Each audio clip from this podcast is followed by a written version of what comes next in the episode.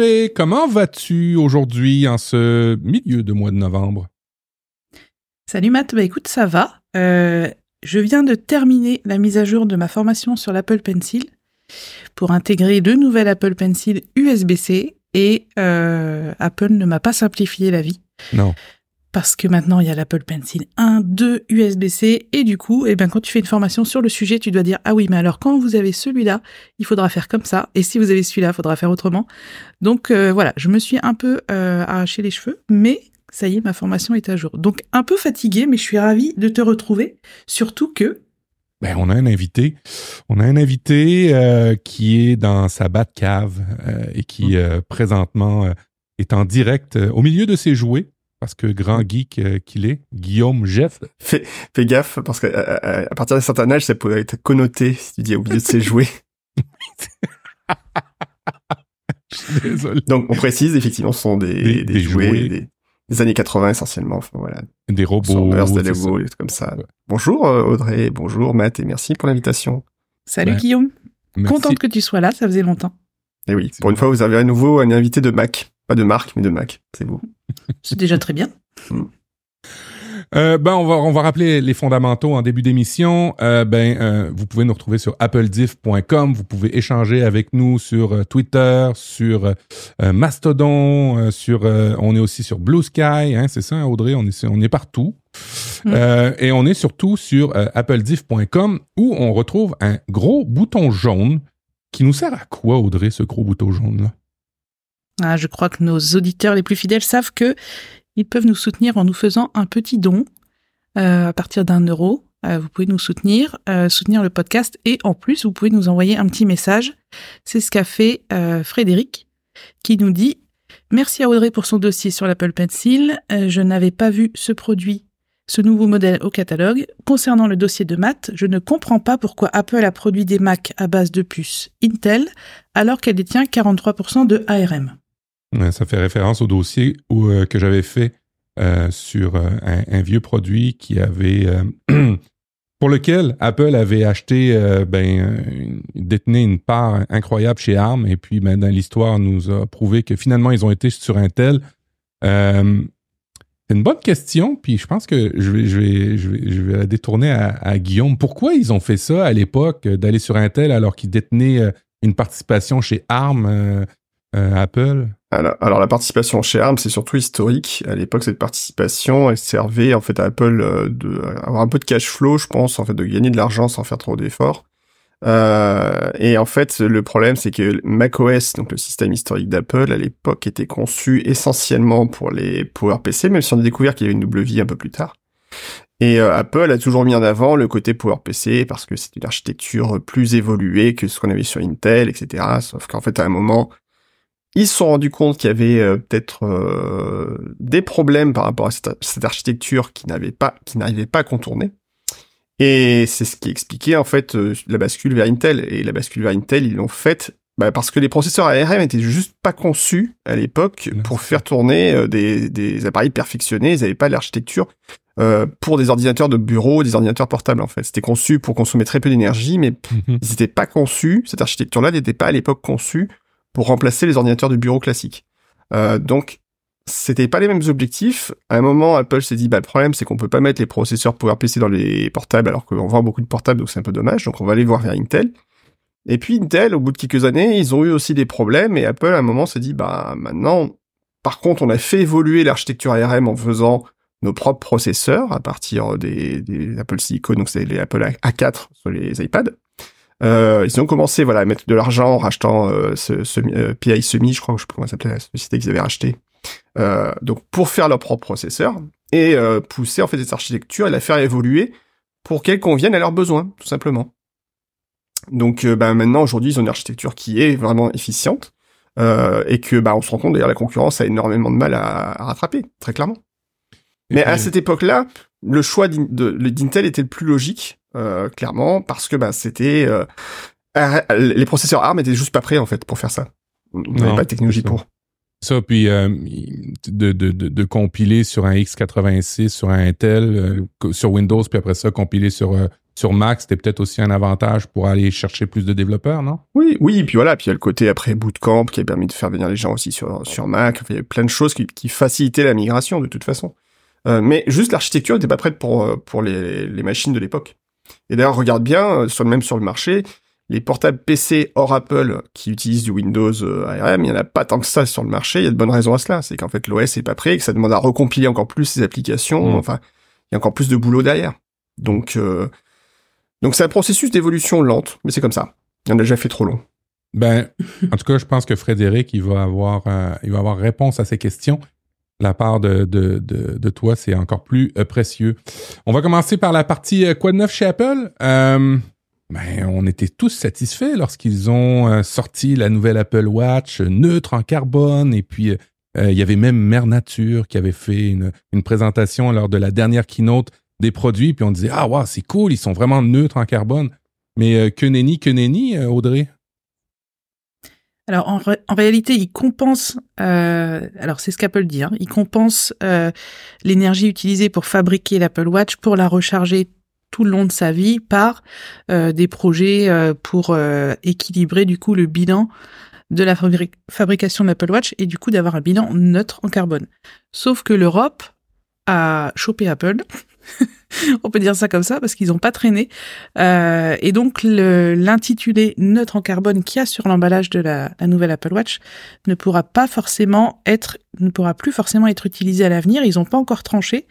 Mais en tout cas, l'Europe euh, a tiqué là-dessus en estimant que euh, cette étiquette, donc qui est euh, sur certains modèles d'Apple Watch, bah, en fait, les affirmations de neutralité carbone sont scientifiquement inexactes. Euh, d'après le Bureau européen des unions des consommateurs. Donc c'est une, organisation qui regroupe 46 associations de défense des consommateurs, en cause notamment l'utilisation par Apple de mesures de compensation carbone à l'efficacité très critiquée pour parvenir, pour parvenir à cette neutralité. Donc en gros c'est... Euh, pour, pour, pour euh, résumer, en fait, euh, pour cette organisation, le fait qu'Apple compense ne signifie pas que le produit est réellement neutre en carbone. Mais globalement, je pense qu'aucun produit n'est neutre en carbone, puisqu'à partir du moment où il est fabriqué, il émet euh, du carbone. Et on dit souvent que le meilleur déchet, c'est celui qu'on produit pas. Donc, en fait, ils jouent sur les mots, mais ils ont un peu raison. Euh, je me permettrai d'ajouter qu'on a appris aujourd'hui que le glyphosate était renouvelé pour 10 ans en Europe et que euh, l'Europe avait validé. Donc, je trouve que ces actus je pense que, enfin, personnellement, je trouve que c'est pas très équilibré entre euh, embêter Apple sur l'intitulé qu'il y a sur une étiquette et puis euh, autoriser le glyphosate dont on sait aujourd'hui euh, qu'il est euh, toxique pour la santé humaine, pour euh, les pour les abeilles, pour tout le monde en fait. Et là, ils ont été renouvelés pour 10 ans. Donc je trouve ça un peu un peu limite limite. L'Europe parfois fait des choix un peu opposé, je trouve. Mais rappelle-moi si le glyphosate est euh, toxique pour les investisseurs de compagnies qui en produisent. Non, hein, tu me rassures. Non, que pour les humains, les abeilles, euh, voilà, que pour la santé. Euh, une, réaction, Guillaume? C'est toujours compliqué après quand on parle d'écologie. évidemment, Apple a tendance à dire, voilà, nous on est, on est neutre en carbone, on fait le plus pour que nos appareils soient neutres en carbone c'est très compliqué de dire qu'un appareil est neutre en carbone ou pas. C'est des calculs d'experts que moi je serais incapable de faire de toute façon.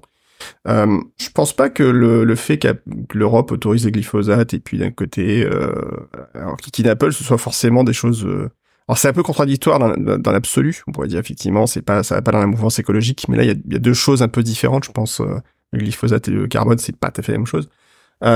Euh, et, et, je pense que euh, c'est pas parce qu'effectivement il y a des problèmes d'un côté, il faut pas s'intéresser aux problèmes de l'autre. Donc si Apple euh, utilise de façon abusive certains termes, bah faut, faut le dire. De toute façon, faut qu'effectivement il y ait quelque chose qui mhm. soit fait là-dessus. Oui, bien sûr. Et que ça n'empêche pas, voilà, le, le, les actions pour pour faire en sorte qu'Apple ait un discours qui soit, je dirais, euh, euh qui ne soit pas qu'un discours de greenwashing comme on dit, mais un discours vraiment euh, réel parce que ce que sur la réalité de, ce, de ce côté neutre en carbone. Donc qui est discussion, ça me choque pas plus que ça, je dirais. Euh, c'est pas la première fois qu'ils sont retoqués pour des publicités. Les Anglais sont assez, euh, assez, assez forts là-dessus. euh, pour les, publicités qui ont un discours et qui disent bah non non c'est pas vrai ça vous pouvez pas faire ça. Donc euh, je pense que c'est normal qu'il y ait un peu de vigilance sur Apple. Maintenant je pense qu'Apple aussi fait beaucoup de choses donc faut pas critiquer que Apple quoi clairement. Je pense qu'il y a mm. beaucoup d'autres qui font bien pire. Bah, Maintenant c'est le danger d'Apple qui dit c'est neutre en carbone bah oui forcément les gens vont regarder. En plus c'est Apple donc forcément ça va faire du bruit. Voilà, c'est ça. Et puis c'est surtout que en fait ces deux euh, ces deux décisions de l'Europe sont au nom de l'écologie. Donc mm. pour moi c'est pas très cohérent. Mais en effet, si une société met un, un, terme qui est faux sur leur emballage, bien évidemment qu'il faut mm. qu'il faut veiller à ça. Après voilà, Apple c'est quand même, enfin l'Europe tape quand même pas mal sur Apple.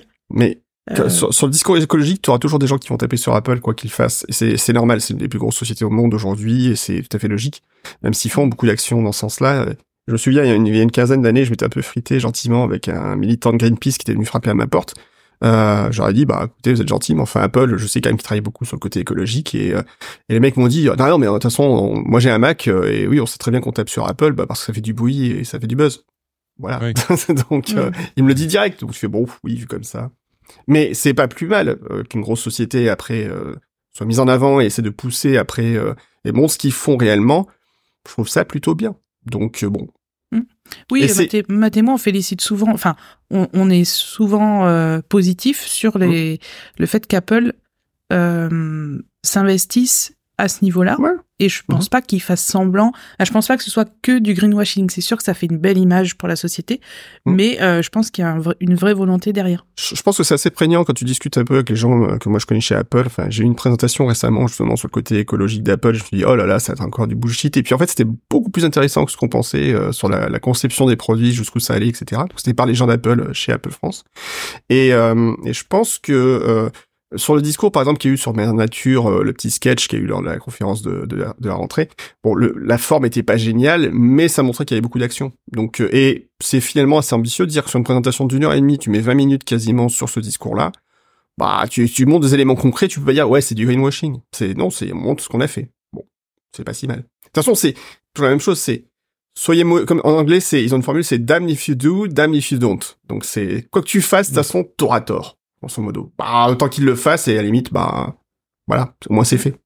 Ouais. Puis euh, il pourrait, il pourrait ne pas le faire. Il pourrait se permettre d'utiliser leur force marketing pour euh, pour dévier les l'attention des gens sur d'autres choses, mais il, décide de le faire. Alors, on, non mais de toute façon. Pardon, excuse-moi, Matt, mais voilà, par exemple, tu prends le coût des emballages. Tu vas dire, ah bah tiens, mais plus euh, les emballages sont plus petits, etc. Ça réduit les transports. Ouais, mais du coup, ils économisent oui, effectivement, ils économisent ici sur le transport. Mais d'un côté, oui, ils ont, ils ont quand même moins de transport, donc c'est pas si mal. Mais tu peux toujours trouver un effet négatif, en fait. C'est toujours ça. Tu peux toujours contrebalancer en disant, ouais, mais ça, ça a des avantages. Bien sûr que ça a des avantages aussi. Mais n'empêche que c'est un geste. Donc c'est pas si mal. Effectivement. Ouais, bon à prendre. Exact, exact, exact. Seconde nouvelle avant, avant notre dossier. Euh, bon, vous savez qu'il y a une discrimination dans certaines catégories de personnes. Euh, ben, tous les mois, c'est une étude que j'avais lue euh, aux États-Unis sur euh, les, utilisateurs d'iMessage quand ils reçoivent un message en, écrit en vert, ce qui veut dire qu'ils n'ont pas nécessairement iMessage et pas de iPhone. Ben, certaines personnes discrimineraient leur choix potentiel pour être en couple avec. Bon, ça va peut-être être réglé parce que RCS euh, sur l'iPhone en 2024, euh, à partir d'iOS 18, euh, c'est quoi RCS? Pourquoi 2024? Pourquoi iOS 18 déjà? Et puis, ben, on, va en parler plus en détail, mais tu en as parlé sur Twitter, il y a une panique. Audrey, il y a une panique sur les boules bleues, RCS. T'es désabusé, hein, je te le vois. Ouais, bah écoute, c'est des choses qu'on répète souvent. Euh, donc oui, j'ai fait un petit tweet pour rappeler que la panique bulle bleue euh, versus bulle verte n'avait pas lieu d'être, puisque euh, même si vous avez un iPhone, vous enverrez des messages verts quand vous n'aurez pas de Wi-Fi ou de connexion 3G, 4G, 5G. ça passera par le, réseau téléphonique de votre opérateur, donc ça sera un SMS pur, donc qui sera en vert. Euh, et de la même façon, on en avait déjà parlé matin, que ça peut euh, créer des conversations qui étaient groupées au départ et séparer les conversations. Donc ça peut créer des, mm, bah, des interrogations euh, quand on, on, envoie des messages groupés. Alors le RCS, ben on, en a déjà, en plus on en a parlé il y a pas longtemps que mm. Apple refusait depuis longtemps et que ça y est, là on a appris qu'ils ont accepté et que Google allait aider Apple à implémenter euh, le RCS dans l'application message. On a appris également que les, en fait, c'est en gros la nouvelle version euh, des SMS. Hein, c'est les, les, SMS de nouvelle génération, on va dire ça. Donc apparemment, ils seront toujours verts. Euh, Apple Bon. garderait quand même sa On couleur bleue. Ça. Mais en gros, voilà, moi, j'ai, je connais des gens qui n'ont jamais activé e-message et qui envoient que des SMS. Donc, euh, enfin, en fait, voilà. Donc, comme on l'a déjà dit, euh, ne refusez pas un rendez-vous parce que vous recevez une bulle verte. c'est un peu Ouais. idiot. RCS par dommage. rapport au SMS, MMS, Guillaume, c'est quoi? Euh, c'est une évolution en fait, c'est une évolution technologique qui permet en particulier d'envoyer des plus gros messages, et plein de choses en fait, et une meilleure sécurité. Euh, les, SS les SMS c'est assez réputé voilà pour avoir une sécurité assez faible. Bah, c'est une technologie à 30 ans pratiquement, je pense aujourd'hui, donc Mhm. euh, c'est un peu c'est un peu normal qu'elle évolue. Euh, donc après, j'ai pas regardé les détails techniques de tout ce que permet le RCS, euh, si ce n'est que Google, c'est ce qu'ils pousse depuis des années, puis ils disent à Apple, eh, faut que tu adoptes le RCS, et Apple était encore en mode il y a quelques mois, bah si vous voulez du RCS, pas de problème. Euh, mais prenez un Android, et puis si vraiment ça vous embête de pas pouvoir communiquer avec les gens sur iMessage, bah achetez-vous un iPhone, ce sera, ce sera voilà, pourquoi utiliser encore, encore des Android. Et alors ce qui m'étonne, en fait, c'est pas qu'Apple fasse ce move, comme on dit, c'est pas qu'elle change comme ça d'opinion en disant bah on va adopter le RCS, c'est qu'elle le fasse à un moment où en fait euh, ça correspond à rien. C'est-à-dire qu'en fait, je veux dire que là aujourd'hui, euh, ils auraient pu annoncer ça en, en juin pour la conférence développeur ou en juin de l'année prochaine. Là, ça arrive un peu à la fin de l'année alors qu'il n'y a plus aucune actualité euh, quoi que ce soit. Euh, ils annoncent quelque chose sur lequel ils ont dit encore il y a trois mois euh, non non on va pas le faire. Euh, donc là, il fait un, un petit peu un revi- revirement et en disant aussi bon on va travailler à améliorer le protocole pour les prochaines années. Donc ce que je comprends pas, c'est le timing en fait surtout. C'est pourquoi ça arrive comme ça, comme un cheveu sur la soupe, euh, via un communiqué. Je sais même pas s'il y avait un communiqué de presse officiel. D'ailleurs, j'ai pas regardé dans la newsroom euh, pour voir si. Non, même pas. En fait, il y a même pas eu de communiqué de presse. C'est le un site, c'est euh, 9to5Mac qui en a parlé, qui a eu dit euh, Apple a envoyé un communiqué pour nous dire. Mais c'est même pas communiqué officiellement sur le site en fait. Donc il y a plein de choses en fait que je trouve super bizarres dans cette histoire. Euh, tant mieux, ça a été confirmé. Attention, c'est pas une blague, hein, ils vont vraiment le faire. Ça a été confirmé euh, puisque John Gruber, euh, le célèbre euh, blogueur euh, américain, voilà. euh, un jour, on m'a dit que j'étais le French, euh, French John Gruber, ça m'a fait plaisir. Mais euh, voilà, John Gruber, c'est, c'est voilà, qui est un peu une référence. euh, euh, euh, a contacté Apple et Apple lui a dit oui, c'est vrai. Il les a contactés sur un point, c'est pour savoir si de toute façon, est-ce que les gens qui vont utiliser le RCS vont avoir aussi des bulles bleues euh, sur un message ou est-ce qu'ils ont des bulles vertes? Et Apple a dit non, ils auront toujours des bulles vertes. Donc vous saurez toujours qu'ils utilisé de l'Android. Voilà, donc vous pourrez pas faire croire que finalement ils ont un iPhone et puis finalement ça va être euh, super, vous allez pouvoir passer vos soirées ensemble et, et plus affinité. Euh, donc vous aurez toujours cette séparation euh, parce qu'Apple veut quand même conserver un avantage euh, à iMessage quoi qu'il arrive. Et alors, ce qui est assez bizarre, c'est que par contre, ils vont implémenter une fonctionnalité qui est une version qui est un peu moins évoluée que celle de Google, mais qui est un peu plus utilisée un peu plus largement euh, dans ce protocole RCS, euh, et en particulier qui est un peu moins sécurisée. Donc là, ils utilisent une version moins sécurisée, ça c'est pas génial. Alors après, ça évoluera, ils veulent proposer proposer des modifications protocole euh, pour qu'ils soient plus sécurisés dans le futur, très bien.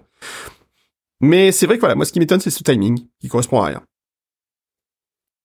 Après, c'est plutôt une, c'est plutôt une bonne nouvelle. Hein. C'est Oui. clairement, soyons clairs, c'est une bonne nouvelle. Oui, oui. Oui, oui, c'est une bonne nouvelle, oui. Le, le RCS, euh, euh, je, je suis pas, je suis pas ferré un peu sur la technologie. Je suis pas ferré non plus sur la technologie, mais ça passera par des les données de ton cellulaire et pas le réseau cellulaire en tant que C'est ça. Mm. Mm. Euh, je lisais dans un article que ça va quand même euh, retirer près de 3 milliards aux opérateurs en Europe parce que ben, ils vendaient encore du SMS. Euh, Ah bah oui. vont se rattraper. Oh, ils trouvent une solution de contournement, t'inquiète pas. Bon, ils vont trouver une solution. Ils augmenteront les tarifs de toute façon. euh, même s'il n'y a rien qui se passe, ils trouveront une explication pour augmenter les tarifs.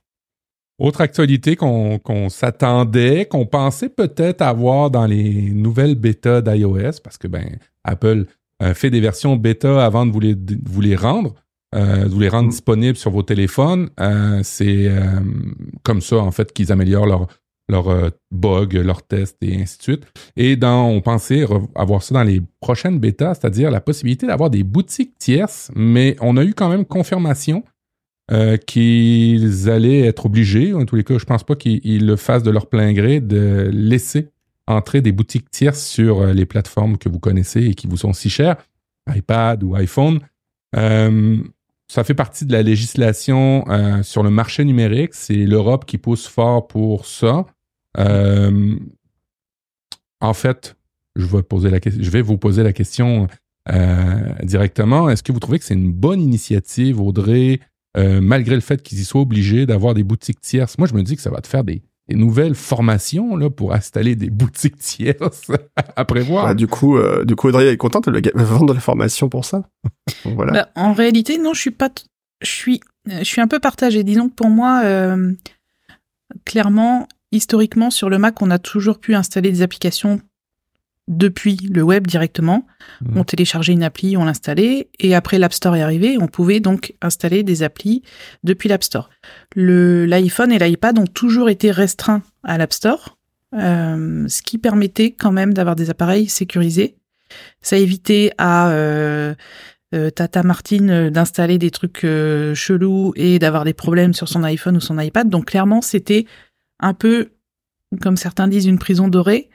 Euh, en passant par l'App Store, on savait que les applis étaient vérifiées, qu'il y avait du monde derrière, que c'était sécurisé, euh, qu'on pouvait aussi euh, les réinstaller quelques années plus tard, puisqu'on avait notre historique d'achat et de téléchargement. Donc ça a apporté de la simplicité, je trouve, et de la sécurité. Là maintenant, s'il y a d'autres stores qui vont pouvoir être installés, alors est-ce qu'ils vont pouvoir être installés depuis le web ou depuis l'App Store? Je ne sais pas encore.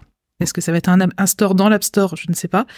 Euh, mais en tout cas, euh, voilà, j'espère juste que les gens vont avoir conscience de ce qu'ils font et que l'iPhone restera euh, un appareil sécurisé, puisqu'Apple, euh, c'est enfin pour Apple, c'est quand même un argument hyper important. Le fait que nos données soient en sécurité, que euh, on se fasse pas, qu'il n'y ait pas de virus, etc.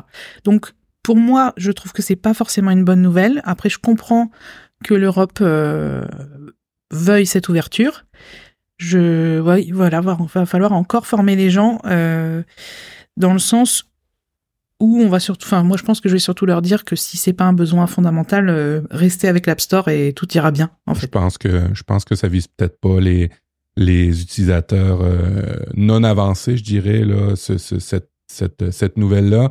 Moi, je vois ça d'un bon œil parce que ça va y avoir une certaine concurrence, une pression sur le 30% qu'Apple prend au passage tous les abonnements, tous les tarifs euh, qu'il qui peut y avoir dans l'App Store.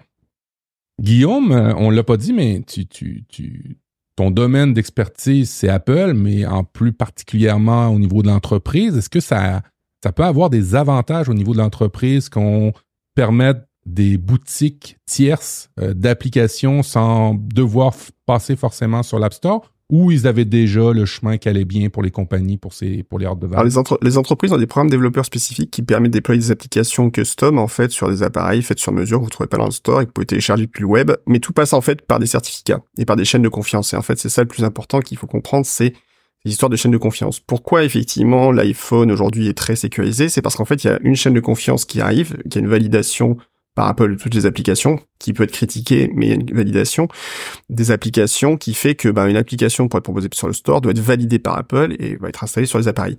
Le problème, c'est qu'après, des fois, les règles d'Apple, elles sont pas forcément très souples. Un cas concret, par exemple, c'est que tu as des, maintenant des, des applications qui permettent de faire de streaming de jeux vidéo, comme le fait Nvidia, par exemple, avec GeForce Now ou euh, d'autres solutions. Et Apple a dit oui, oui, vous pouvez continuer à faire ça, mais pour le faire, en fait, c'est, euh, il faut, pour chaque jeu que tu as streamé, par exemple, il faudrait que tu aies une application dédiée sur ton téléphone. Hmm. Donc, ça rend le, le système complètement pourri, en fait. Tu peux pas dire, bah tiens, je lance un store sur mon appareil, je lance le jeu, et puis ah, je peux y jouer en streaming directement.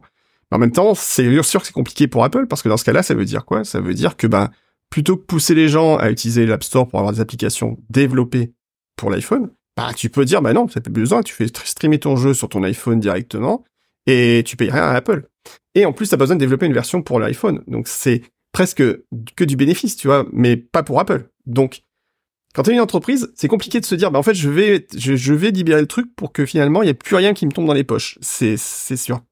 Euh, les 30% d'Apple, on en parle souvent, c'est pas forcément 30%, d'ailleurs, ça peut être ça. beaucoup moins, selon les cas, ça bouge euh, selon le chiffre d'affaires que vous faites, enfin, il y a plein de discussions là-dessus. Est-ce que la concurrence a du bon? Oui, dans certains domaines, elle a du bon. Euh, je peux trouver plein de ra- raisons, par contre, enfin plein de, trucs en, en Europe où il y a eu de la ouverture de la concurrence et c'était pas bon. Euh, au hasard, par exemple, dans le domaine de l'énergie, ils ont voulu absolument faire de la concurrence dans le domaine de l'énergie. Je suis pas sûr qu'avoir ouvert la concurrence dans le domaine de l'énergie était forcément une très bonne chose aujourd'hui quand on voit le bordel que c'est, l'augmentation des coûts délirants qu'on a et le, la façon dont c'est géré aujourd'hui, euh, en particulier en France.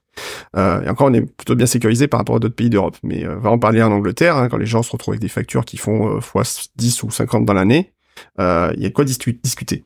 Donc, la concurrence, ça a du bon, oui, mais euh, si les concurrents disent, ok, on peut réussir à faire des, des stores euh, voilà personnels, et, enfin d'une d'une plateforme, et que euh, ça facilite l'arrivée d'applications, qu'on reste dans un cadre sécurisé, pourquoi pas euh, mais je pense qu'Apple mettra des gros avertissements vous disant attention, vous, vous savez ce que vous faites là, vous êtes sûr vraiment Et de toute façon, a priori, pour le moment, ce sera que pour l'Europe, hein, parce que bon, on aura notre version un petit verrou dans iOS euh, sur nos appareils et puis pas sur les autres.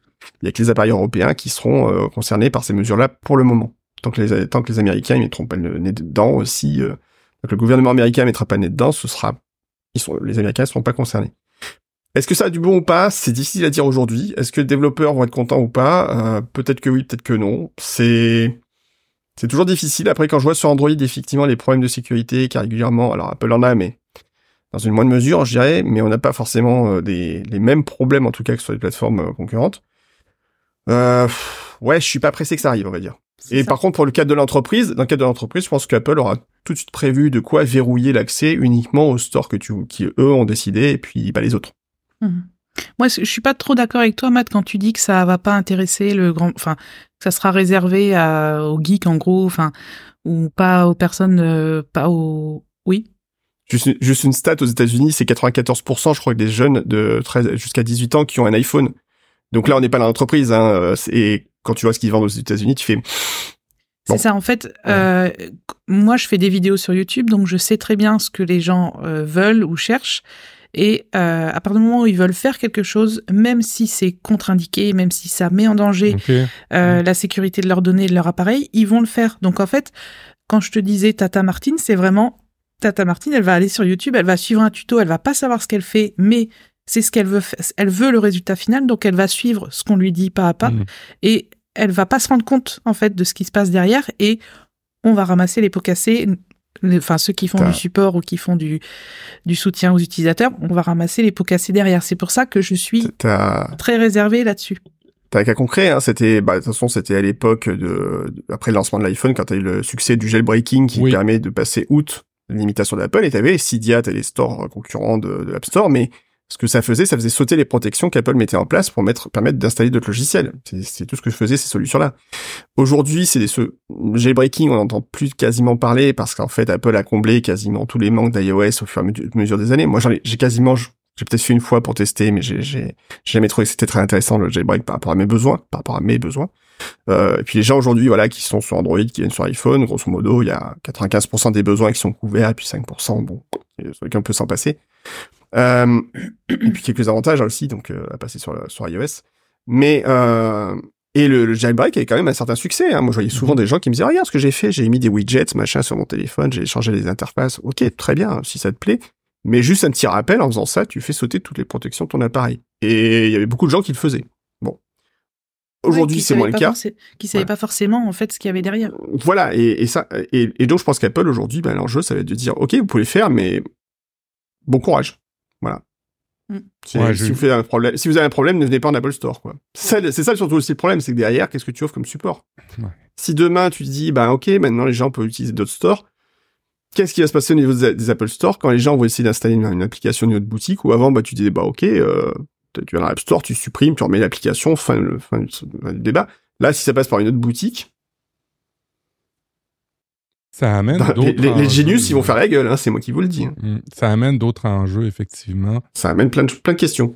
Euh, je, je, je, regardais parce que sur Android, c'est une réalité que, que, pour ceux qui ont des, des téléphones Android, euh, ils ont déjà. Et il y a aussi euh, la diversité des applications. Hein. Je regarde, exemple, le, Google Play Store à 2,7 millions d'applications, tandis que l'Amazon App Store en a en fait 480 000. Euh, Aptoid en a soit 700 000. Il y a, il y a aussi une, une, une, diversité de, de une quantité qui va pas tout à fait égale en, entre ouais, mais c'est pas vraiment ce qui compte. Après, il suffit d'avoir juste une application. Euh, je veux Ouais. dire, tu, tu, me, tu me diras ce que tu veux. Qui le rap, ouais. Non, mais euh, tu, tu prends une Switch, elle a un Zelda, elle a même deux maintenant, ça suffira pour vendre de la, de la Switch et tu iras pas voir ailleurs. Bon, c'est tout. Tu vois, c'est. Donc après, il suffit aussi d'avoir des fois juste le, bon élément. Non, mais j'exagère un peu, mais c'est un peu ça aussi. Et le nombre d'applications n'est pas forcément significatif sur le besoin d'aller sur telle ou telle plateforme. Après, c'est surtout pour les développeurs finaux, c'est quelle est la, marche qu'ils vont pouvoir se faire en allant sur une boutique ou sur une autre. C'est sûr que si demain ils disent, bah ok, on va sur Epic Game Store, euh, on se fait, euh, on, on réc- on récupère euh, sur 80 sur 90% de ce qu'on ce qu'on vend et euh, les 10% c'est pour Epic au lieu de 30% chez Apple.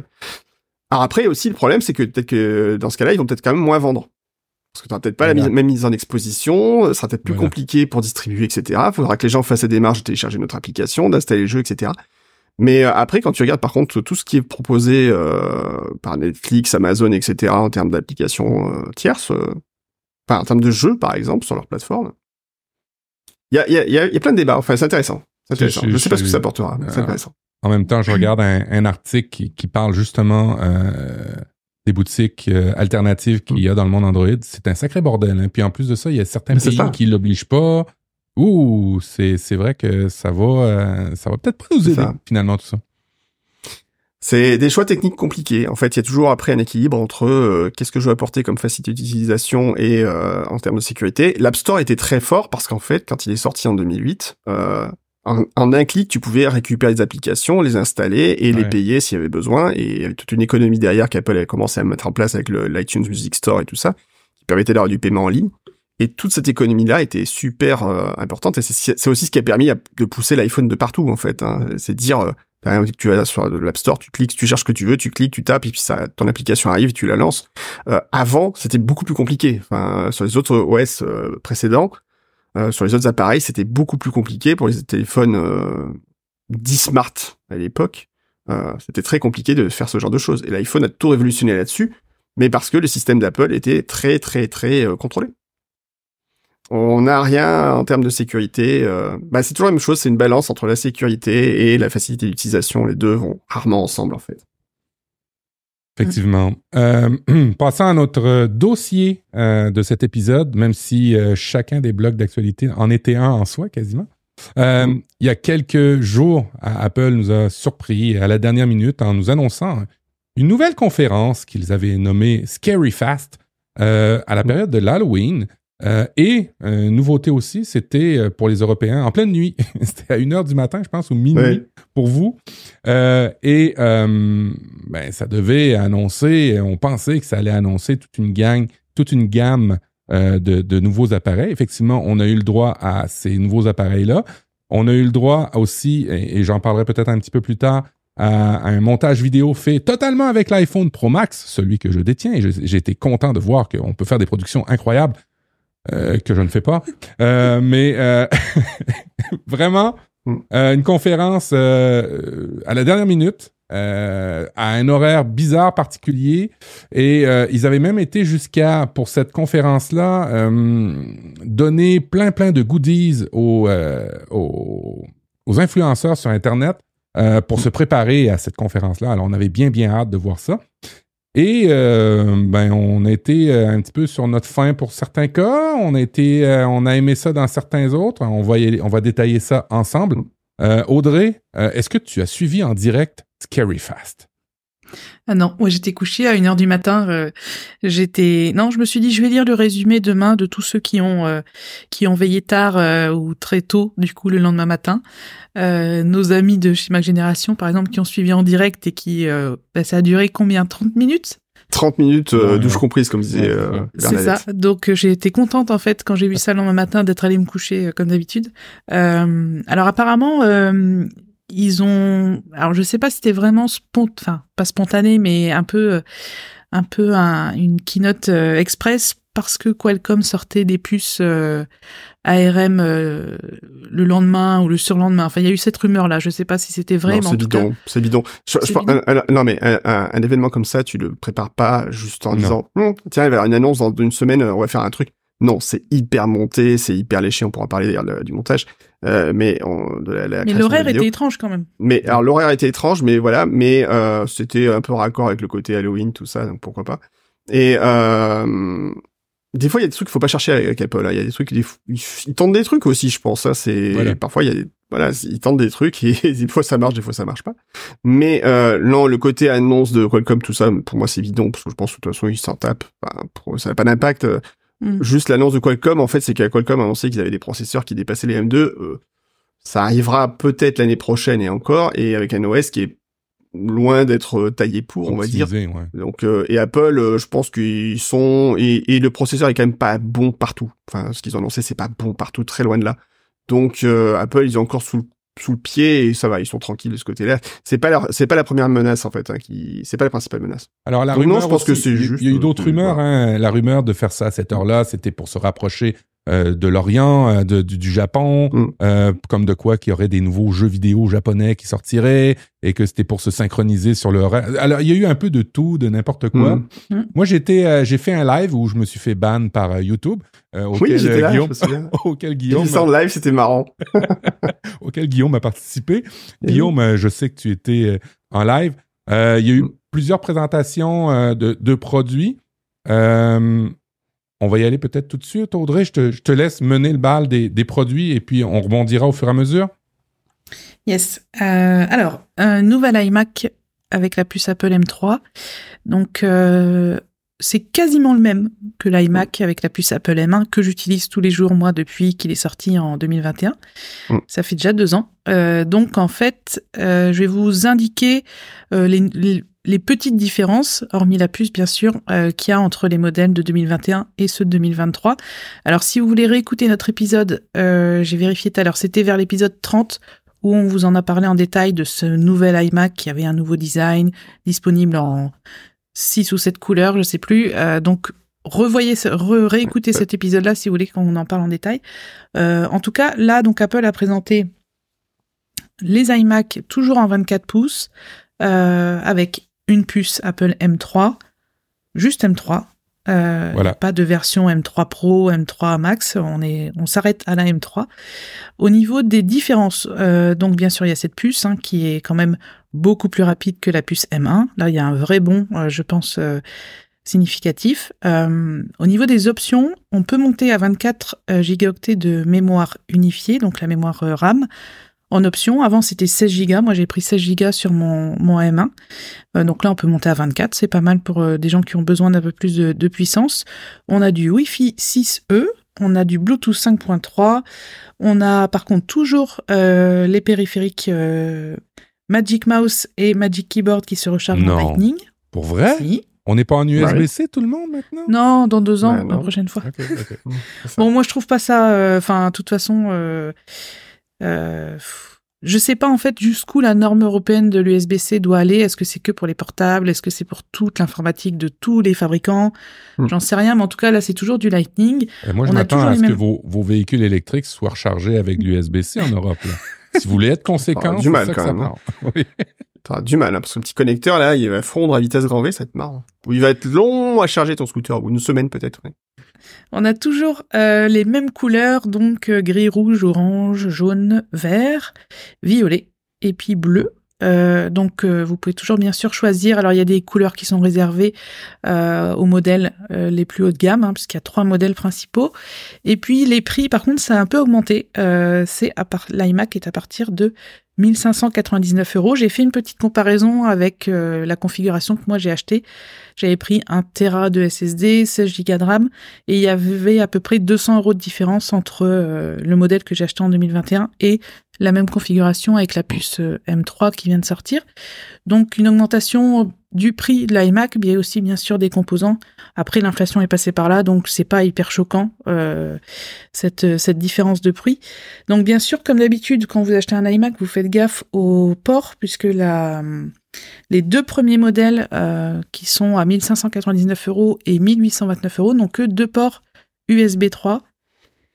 Euh, non, je dis des bêtises, pardon. Le premier modèle a deux ports Thunderbolt, Thunderbolt USB 4 et par contre, Mm. à partir du second modèle à 1829 euros, là vous avez quatre ports, deux ports Thunderbolt USB 4 et deux ports USB 3. Je vous conseille quand même de partir à ce modèle-là parce que deux ports c'est un peu limite, surtout pour un ordinateur de bureau. Enfin, ça dépend de vos besoins, mais moi je sais que mes quatre ports ils sont constamment utilisés euh, et donc c'est des ports euh, des ports USB-C. Euh, alors, clairement, c'est c'est bien qu'Apple fasse évoluer cet iMac. Euh, beaucoup de gens regrettent qu'il n'y ait pas une version 27 pouces. Moi, je pense qu'ils veulent pas du tout rentrer en concurrence avec la gamme Pro, le Mac Studio euh, et l'écran qui va avec. Et Alors, c'est puis- pas on pense, hein, je, je- pardon, je t'interromps, mais ils l'ont clairement dit, hein, de toute façon. Ils l'ont dit, c'est D'accord. bon, c'est acté, euh, c'est, euh, si vous voulez un, un Mac avec du 27 pouces, euh, on a des très jolis Mac Studio ou des Mac Mini sur lesquels vous pouvez ajouter un écran et, et ça Voilà. tombe bien, en plus des écrans, on en vend. Donc, le, le, le discours, il est là. Après, euh, la question, c'est, est-ce que ce modèle-là, en fait, aujourd'hui, est très vendu par Apple? Euh, L'iMac n'est plus le flagship que ça a été, en fait, euh, pendant des années. Donc du coup, euh, est-ce qu'ils ont envie vraiment d'investir sur un modèle qui peut être remplacé par autre chose finalement de plus efficace, plus puissant et avec un écran séparé? Ouais, je, moi je serais pas surpris qu'à un moment Apple ils disent la gamme iMac, bon c'était cool, mais est-ce qu'on va vraiment la garder très longtemps? Je sais pas. Ah ouais, tu crois? J'en sais rien. Ah ouais, moi c'est un ordinateur que j'aime beaucoup et que j'utilise pour bosser. euh, et j'en ai eu plein, hein, des iMacs euh, Hmm. pendant 15 ans. Là, j'ai quasiment bossé tout le temps sur des iMacs. Et là, le, le, le 24 pouces, il est vraiment, il est hyper fin, il est hyper euh, l'écran, il est de la bonne taille. Enfin, C'est vraiment un super plus, là, sur un ordinateur, ouais, même pour un usage pro du montage vidéo comme je fais, etc. Ah, c'est un très bel objet, c'est pas la question. La question, c'est euh, au niveau terme de rentabilité, quand tu es une grosse entreprise Mm. comme Apple, tu regardes aussi ce qui se vend ou pas, et à un moment, tu, tu, Mm. tu tailles dans le gras. Et est-ce que l'iMac aujourd'hui se vend beaucoup? Je ne sais pas. J'ai pas de chiffres, hein, je, je peux pas le dire. Mais euh, est-ce que les, en- les gens seraient malheureux si demain Apple dit bah ok, on vend que le Mac Mini et le Mac Pro et enfin le le, le, Mac, le, le Mac Mini et le Mac Studio et vous achetez l'écran que vous voulez à côté. Est-ce que toi tu serais peut-être plus malheureuse par exemple avec un Mac qui serait pas un iMac? Bah, j'ai eu un Mac Mini, euh, Voilà. Mac Mini Est-ce- M1. est-ce- Euh, alors moi, clairement, c'était vraiment une question de câble et de d'esthétique et de Ouais. ce que je J'entends, hein, j'entends. Voilà, moi, plus c'est simple, plus mieux c'est. Donc euh, là, l'iMac, euh, déjà avec ses trois quatre fils à l'arrière, euh, C'est beaucoup trop. je trouve ça pas super beau. Alors quand j'avais le Mac Mini avec tout l'écran, le machin, l'écran qui a besoin de sa propre alimentation, enfin c'était, ouais, franchement, je trouve ça, l'iMac, je trouvais ça beaucoup plus simple. Mais Mm. Bon après, si on n'a pas le choix, on n'a pas le choix. hein. Oh, C'est ça, ouais, à un moment, peut-être qu'à un moment, Apple va peut-être se dire, on a plus, tant pis. Enfin, Ouais, voilà, je, moi, j'espère. pas. Moi, j'aurais aimé, j'aurais aimé effectivement qu'ils disent, bah, ok, on a un iMac 27 pouces qui arrive et joue au bonheur. Mm. Et là, ça aurait été le, le truc idéal. Mais ça correspond peut-être plus à leur stratégie, c'est tout. Coup, tout comme à un moment, ils ont décidé qu'ils vendaient des serveurs et puis ils ont arrêté de vendre des serveurs.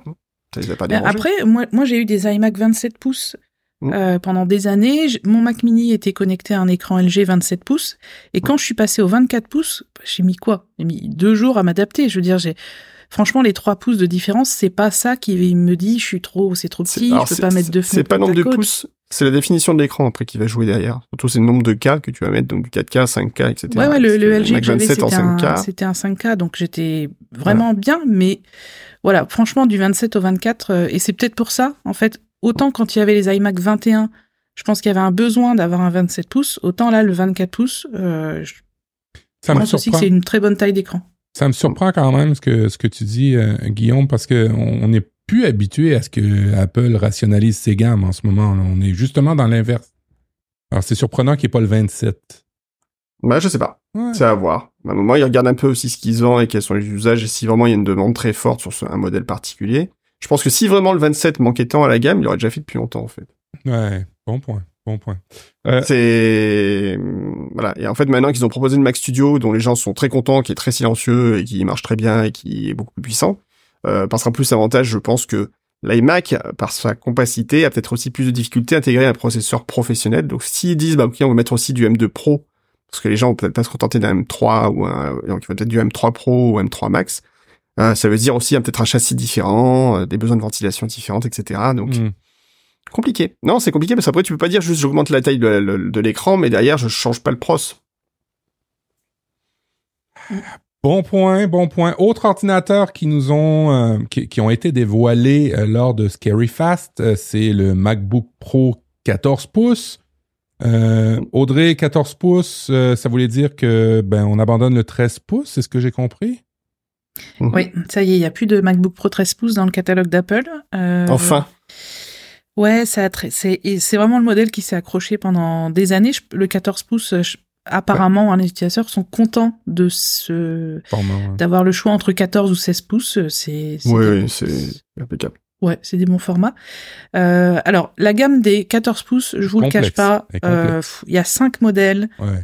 Euh, c'est le bordel, je me permets le, le mot, c'est le bordel. Euh, dans le Mais non, c'est la souplesse. C'est la souplesse oui, que très, très qu'on n'a pas eu. Voilà. Du coup, le on, on va pas vous faire du conseil d'achat. De toute façon, le site d'Apple est très clair.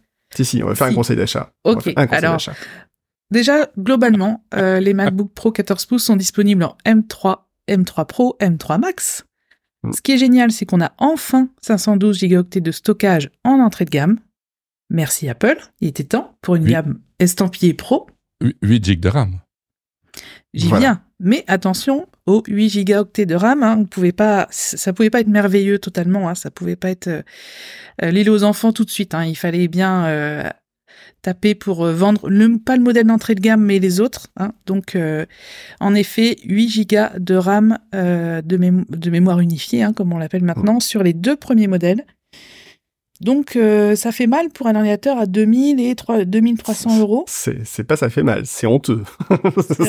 utilisons le vrai mot, utilisons les vrais mots. Tu proposes une gamme pro avec une machine qui commence à 8 Go et là, le marketing d'Apple est arrivé en disant oui, mais 8 Go chez, chez nous, c'est mieux que chez les autres. Alors, il y a eu plein de tests qui ont montré que non, en fait, hein, si tu prends le M3 de base avec 8 Go et tu le mets en face du M3 avec 16 Go, les performances sont pas les mêmes. T'as des logiciels qui refusent de censer à 8 Go. De toute façon, je crois que c'est Blender ou je sais plus lequel qui dit non, non, moi j'ai besoin de 16, merci, au revoir. Et tu, tu peux pas en fait aujourd'hui dire j'ai une machine à des pros en lui proposant que 8 Go de mémoire qui est non extensible puisque c'est la mémoire unifiée. En plus, on peut pas la changer a posteriori, donc il faut que les mémoires, tu la choisisses à l'achat et basta. Alors après, je relativise toujours là-dessus. Ça permet à Apple de dire, voilà, on a une machine à 200, 2000 euros, enfin juste en dessous de 2000 euros en entrée de gamme, euh, ok, mais de toute façon, tu vas augmenter la RAM, tu vas dire, ok, euh, je veux passer à la, mémoire dessus, donc tu vas rajouter 230 euros, donc tu vas dépasser tes 2000, tes 2000 euros quoi qu'il arrive. Et Apple est très forte pour dire, ouais, mais si tu augmentes un petit peu les, tu vas juste un peu les paramètres, regarde en fait le modèle qui est juste au-dessus, un peu plus cher, mais finalement il y a aussi encore plus intéressant. Mmh. Et ils sont super forts là-dessus. T'auras beau dire, ils sont super forts. Alors pourquoi? Parce qu'ils facturent la RAM très cher. Bon, alors est-ce qu'il y a une meilleure qualité ou pas? Non, je pense pas qu'il y ait tellement de différence de qualité qui fait que qui explique qu'Apple vend sa RAM 5 ou 10 fois plus cher que les autres. Et ça, c'est un vrai problème. Après, quand tu es un professionnel, honnêtement, ta machine, tu sais que tu l'amortis sur 3 ans, tes 230 euros que tu vas acheter, bah ça va être quoi? C'est 230 euros sur 300, sur 1000 jours. C'est pas si cher que ça si tu compares sur la durée de vie de la machine. C'est pas, c'est pas ce qui va faire une grosse différence. Par contre, ça fera une différence un sur tes performances ça va faire une différence euh, deux euh, sur ta, capacité à pouvoir revendre la machine derrière, parce que si dans deux ans l'OS il te dit ou dans trois ans euh, l'OS bouffe trop de RAM et que tu peux plus revendre ta machine à 8 Go, c'est un peu dommage. Ouais, c'est vraiment dommage qu'Apple se dise pas à un moment, ok, 16 Go. Ils ont augmenté le disque très bien. Ils pouvaient aussi augmenter à 16 Go à tout le monde, comme ils ont fait pour les iPhones. À un moment, ils ont augmenté le stockage et on arrête les 32 Go ou 16 Go de stockage par défaut. Enfin, on augmente un petit peu progressivement. Mais pour que soit raccord avec. Euh, je me souviens qu'on avait eu cette discussion déjà quand on avait parlé de la toute première puce M1 avec euh, mm. avec toi, Guillaume. Je me souviens qu'on en avait parlé. Euh, dès le départ, on avait conseillé de pas prendre 8 Go de RAM, peu importe le Mac que vous avez, et de passer à 16 pour la revente oui, alors je, je, je, conserve toujours cet argument. Je mets juste un bémol sur le M1. Les M1, les premières versions, les premières machines, c'était des machines grand public. C'est MacBook Air, Mac Mini. Donc par là, si tu veux, moi par exemple j'ai un Mac Mini qui me sert euh, pour euh, des tests, des démonstrations, tout comme ça. Il y a 8 Go, je, m'en fous en fait, ça va très bien. Par contre, dire tu vends une machine pro avec 8, ça c'est pas, acceptable. C'est ça en fait que je comprends pas. Qu'à la limite, une, entrée de gamme à 8 Go et qui soit un tarif euh, voilà, canon et qui correspondent à un usage bureautique Internet de base, pourquoi pas? Pourquoi pas? Je dirais c'est jouable, mais pas sur une machine pro. Mhm. il y, aurait, il y aurait, euh, d'après euh, le nouveau podcast de, euh, nos, la team iWeek, hein, c'est le, le, le, podcast Express, iWeek Express. ils ont eu en exclusivité le fait qu'on aurait des MacBook Pro M3 à 16 GB au prix du 8 GB pour les entreprises et l'éducation. Est-ce que tu es au courant de ça, pas entendu. Pas entendu? Si c'est vrai, c'est qu'il veuille se rattraper à quelque part. Peut-être. Mais je pense que voilà. Après, on n'a pas, on a oublié de le dire, mais la disparition du MacBook Pro 13, c'est aussi la fin de la Touch Bar. Oui. Adieu Touch Bar, on t'aimait pas. C'est clair. La mal aimée parce qu'ils auraient pu. Il y a quelques-uns, Ouais. il y a quelques personnes qui disent ah si moi j'aimais bien, mais enfin Ouais. ouais, moi j'en ai vu des Mac, Mac Touch Bar, c'était quand même pas pas gé- pas gégène quoi. Mm. C'était pas génial. C'était peut-être une bonne idée, mais mal exploitée. Et c'était, c'était pas facile à utiliser. Moi, j'en ai eu un MacBook Pro avec ça et j'ai, pas accroché alors que l'idée était, était pas mal, mais elle était pas bien. Je, je pense en bon. fait le problème c'est que les claviers, euh, la force du clavier c'est que justement les choses ne changent pas. Et euh, quand tu commences à mettre un peu du random et que ça t'oblige à baisser le, le regard pour voir ce que tu fais, au final euh, le clavier c'est quelque chose que moi je regarde pas. En fait je sais où sont mes doigts, je sais quand je tape où je tape à peu près, euh, et c'est ce qui permet de taper vite. Si à partir du moment où tu fais une action, tu dis bah en fait faut que je regarde la tâche bar, il faut que je baisse mon regard, que je lâche les- mon écran et que je perde en fait du temps à aller chercher sur la tâche bar, t'as perdu en fait. Et puis je regarde le comportement de mon enfant. euh, Non mais lui, c'est un con, écran hein, tactile qu'il veut. C'est pas un petit écran Oui, voilà. tactile. Non mais tu prends par exemple la touch bar, t'appuies sur, tu, tu sais où sont les boutons de son sur ton Mac, t'appuies sur le bouton son, ça baisse le son, voilà. Sur la touch bar, faut que tu baisses, faut que tu appuies, tu tac tac tac, tu mets, c'est pas pratique. Enfin bon, bref. Alors, euh, les MacBook Pro 14 pouces. Donc, euh, clairement, si, vu leur prix, si vous hésitez entre un MacBook Air bien euh, équipé avec la puce M2 ou un MacBook Pro M3, euh, vous pouvez vous dire que quand même sur les MacBook Pro, il y a plus de ports. C'est-à-dire, euh, le MacBook Air, vous êtes limité à deux ports USB-C, euh, Thunderbolt, je sais plus quoi, mais en gros, vous n'avez pas d'HDMI, vous n'avez pas de lecteur de carte SDXC. Vous avez, est-ce que vous avez une prise casque? Oui. Oui. Euh, Oui, non, j'ai j'ai rien. Oui, oui. Mais en gros, pour moi, clairement, entre l'entrée de gamme des MacBook Pro 14, qui est pas terrible, et les MacBook Air, euh, c'est pas mal de se poser la Ah. question de bien comparer Ouais. dans le comparateur d'Apple euh, les deux modèles. Mm. Euh, donc ils sont, donc il y a des modèles avec euh, deux ports Thunderbolt USB 4 et des modèles de MacBook Pro euh, 14 pouces avec trois ports Thunderbolt USB 4. Donc ça explique aussi la, gamme de prix qui, qui commence à 2000 euros et qui finit à 4000. Sur les mo- on est là, on est sur les modèles 14 pouces. hein. Après, faut pas oublier les capacités, les, les qualités intrinsèques de ces modèles. hein. Ils ont des écrans qui sont magnifiques, euh, avec du ProMotion, etc. Ils ont pas fait une version vraiment euh, bas de gamme, euh, même si effectivement on perd un port USB, je crois. euh, voilà. Alors le, le truc qui je trouve le plus décevant, c'est que le M3 euh, en entrée de gamme ne gère toujours qu'un seul écran externe. Donc vous pouvez brancher un seul écran, ou alors sinon faut brancher un deuxième écran avec un dock, avec euh, du display link, etc. C'est de la bidouille, c'est pas génial. Euh, il faut monter nativement euh, sur du euh, Pro- M3 Pro pour avoir de- un deuxième écran, enfin gérer deux écrans externes pour que ce soit géré nativement, faut au moins du M3 Pro. Donc ça c'est vraiment dommage, parce que ça oblige à, à, encore une fois à monter en gamme. Euh, du coup, ouais, les questions après c'est euh, là vous êtes entre 2000 et 2500, ça fait une différence de budget. Mhm. Après un niveau par contre quand vous passez à 2500, vous avez du M3 Pro et vous avez euh, 18 Go de RAM. Là par contre, ça commence à devenir intéressant. Donc entre se dire je mets un Ma- M3 à 2000 euros plus 256, euh, enfin pa- passer à 16 Go et ça me rajoute euh, 2230 ou rajouter encore 260 euros et là j'ai une machine qui est vraiment plus moderne, plus efficace, plus de GPU, deux écrans, etc. Euh, là vous commencez à avoir des discussions intéressantes. Moi, je me demande si, quand les MacBook Air, en- ils vont sortir en M3, si Mm. les deux premiers modèles là euh, de la gamme 14 pouces, je me demande s'ils vont pas sauter en fait tous ceux qui ont juste la puce M3. Non, Tu crois pas? Non, non, parce qu'en fait ça correspond à notre besoin. Ça correspond à notre besoin qui a un besoin professionnel différent. Mais après ça pose toujours le problème de ça veut dire quoi pro? Et en fait je n'ai jamais été d'accord avec Mm. ce qu'Apple nomme un pro. C'est ça. J'ai pour fait un- j'ai- fait- J'ai un article de- blog là-dessus. Si vous avez un jour sur blog.jet.net, vous chercherez, j'ai fait un article de, de blog là-dessus.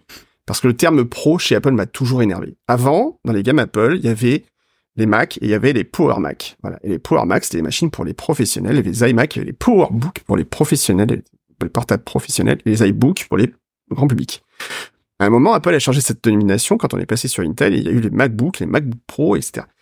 Mais en fait, le terme pro, ça ne veut rien dire. C'est-à-dire qu'en fait, qu'est-ce qu'un pro? Est-ce que moi, aujourd'hui, qui travaille sur un euh, MacBook Air euh, avec euh, un 15 pouces, toute la journée, je ne fais que du travail professionnel. Et c'est Mm. du travail que mes clients voient, d'accord? Et c'est euh, des trucs qui sont assez complexes, etc.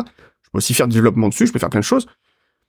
Le gars qui va prendre un iPad pour écrire le prochain concours, il sera tout aussi pro que celui qui prend un iPad Pro pour faire... euh, J'en sais rien, voilà. Donc en fait, le terme pro, pour moi, ne veut rien dire dans les gammes. Donc, après, toute une question d'usage.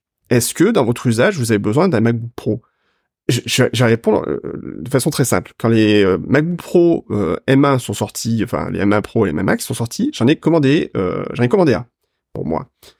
Euh, j'ai commandé, je l'ai acheté, je l'ai utilisé. À la fin de la journée, j'ai testé tout ça, j'ai dit c'est génial et en fait j'ai refermé, j'ai envoyé à Apple. Parce que par rapport à mon 13 pouces, je ne voyais pas ce que j'y gagnais. Réellement, réellement, je ne voyais pas ce que j'y gagnais. J'ai envoyé à Apple, ils m'ont remboursé, nickel. Euh, c'est des super machines, mais qui pour moi ne correspondent pas à mon usage ou à mon besoin. Là, par contre, je suis passé au MacBook 2, euh, M, M2 en 15 pouces, euh, avec un écran un peu plus grand que le 13, etc. C'est une super machine, mais même le M1 que j'avais encore en stock, il est encore très fonctionnel et j'aurais pu le garder encore un peu, un peu plus longtemps. Il est amorti, il va servir de machine de test, il y aura une deuxième vie, enfin ouais. Donc, le problème, c'est toujours qu'est-ce que cache le terme pro, selon vos usages. Si vous pensez que c'est cool d'avoir un super écran ProMotion très lumineux, etc., parce que dans vos présentations, vous en avez besoin, pour votre boulot, vous en avez besoin, prenez un MacBook Pro, la question se pose pas. Par contre, ce qui, est important pour vous, c'est d'avoir une machine très légère, mais quand même puissante à embarquer, et euh, qui ne passe, pas un âne mort dans votre sac. Euh, le MacBook Air, quand même, la différence est assez sensible. Quand je prends les, le MacBook Pro, j'en ai un là justement pour un client, euh, la différence par rapport au Air, elle est quand même assez sensible. Même s'ils sont assez légers, dans l'absolu, ça reste assez sensible. Donc, tout est une question d'usage et de besoin. Donc, le mieux, c'est de comparer. Qu'est-ce que vous voulez faire avec votre machine? Et comparer en boutique par rapport au poids, par rapport aux usages, par rapport au port, etc., ce dont vous avez besoin. Là, par exemple, tu parlais des ports Thunderbolt 4. En réalité, sur le marché, il y a quasiment aucun euh, appareil qui gère du Thunderbolt 4. 4 euh, donc, euh, ouais, vous serez limité à l'USB-C à 10 Go par seconde. Ça va. Mmh. Euh, je veux dire, c'est pas non oui, plus euh, C'est pour ça que je, je, je, parle du MacBook Air volontairement, parce mmh. que même si là, Apple a présenté des MacBook Pro, euh, moi, je mmh. suis quasi, moi, je travaille sur un iMac qui est la gamme grand public, et quand Apple illustre l'iMac, c'est des enfants qui sont dessus. Bon, bah moi, ça me gêne pas. Hein, je veux dire, je, ça m'empêche pas de, de, gagner ma vie et de faire tourner ma société. Donc, en fait, je suis tout à fait d'accord avec ce débat-là. On l'a eu plein de fois.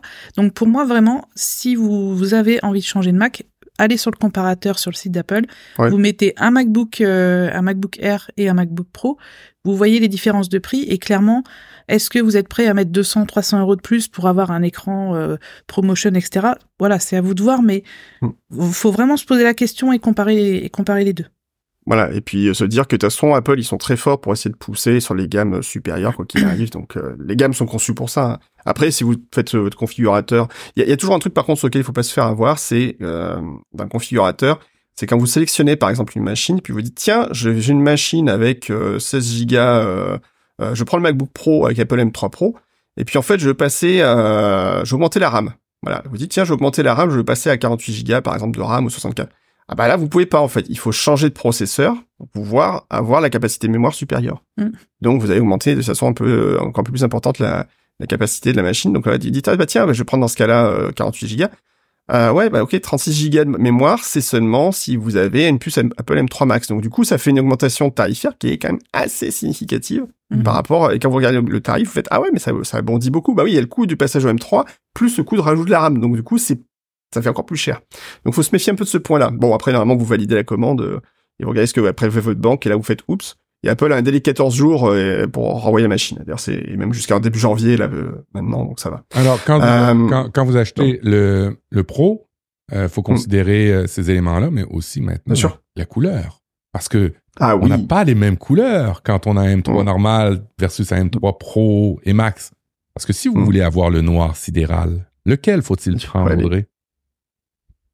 Faut aller vers le Max ou Pro, je crois. Ben oui. Pardon. En 14 pouces, il faut euh, il faut aller euh, sur le M3 Pro pour avoir le noir sidéral. Bon alors moi je vais pas m'étendre là-dessus. Clairement, euh, même s'ils étaient tous gris. Enfin, pendant des années, on s'est contenté du gris. Hein, euh, c'était ouais. pas, c'était pas un problème. Alors. Une fois que c'est ouvert, on voit plus de toute façon.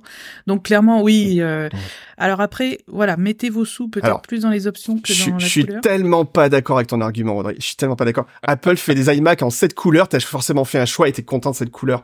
Et, et entre le gris le et le noir, moi, j'ai toujours allé vers le sombre. J'ai pas de discussion. Je répondais à la question de Matt qui justifiait de, du, de, la différence de prix. C'est pour ça que Ah, moi, la différence de voilà. prix. Alors, il y a pas de différence. Alors, attention. Il n'y a pas de différence de prix si tu as choisi un. Alors, Apple dit juste que le noir, effectivement, n'est disponible que sur la version Pro ou Max. Donc, le, le M3 de base, il n'y a pas le droit. Ça, je suis d'accord. Euh, euh, Après, par contre, tu payes pas plus cher que tu prennes gris ou noir. Juste voilà. pour clarifier, euh, vous pouvez avoir le noir sidéral dans le MacBook Pro avec le M3 Pro. Vous êtes doublement pro pour avoir le sidéral en 14 pouces. Exactement.